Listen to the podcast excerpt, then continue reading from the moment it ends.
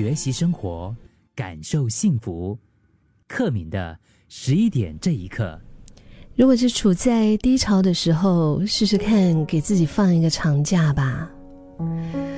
人生很有趣哈，其实我们都会非得要在回头看的时候，我们才发现当时的不幸，其实有没有那么糟糕，甚至就是当时的不幸是那么的幸运。你会不会有这样子的感觉？有时候当下啊，觉得真的是熬不过去啊，怎么办啊？但是过了几年再回过头来看的时候，就觉得，哎，我不是也这样过来了吗？嗯，我最近是在面部，就是在他的那种，就是呃，把长句短缩的那个精华片里面，就是突然间看到了一个一套差不多二十年前的一套经典的日剧吧。我不知道大家有没有看过这部日剧，但是这个这个日剧真的是太经典了，一听到那个音乐。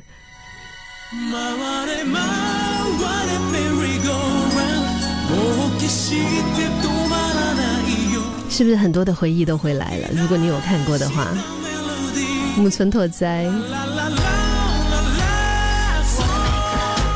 这就是长假啊，悠长假期。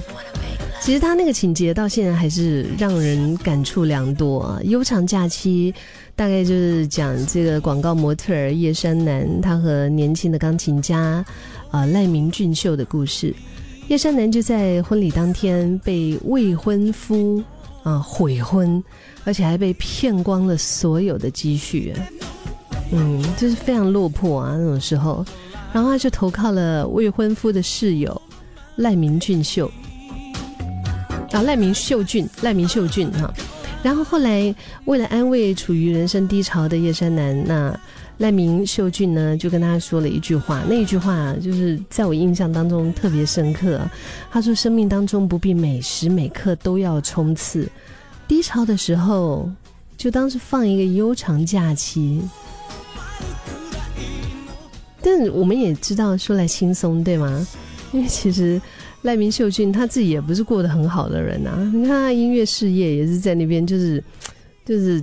起不来，就是感觉上就是停在卡在一个地方，然后他艺术大学出身，呃，却只能够在音乐室就在那边打工。不过他其实，我觉得他在安慰这个叶山南的时候，其实也真是安慰了自己，不是吗？但是在故事里面，他们最后也是迎来了美好的结果，就是假期结束，然后再重新出发。嗯。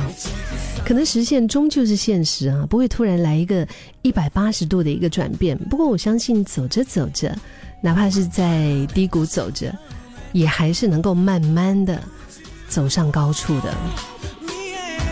所以，如果现在是刚好是在经历着一些不如意，就经历吧。嗯，我们就当做是老天爷为我们预备的一个一个假期，嗯，一个长的好一个假期。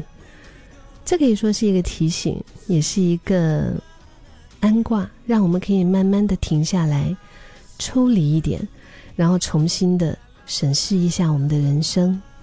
人生的轨道还很漫长啊，嗯，休息一下，才有力气面对未来更大的挑战吧。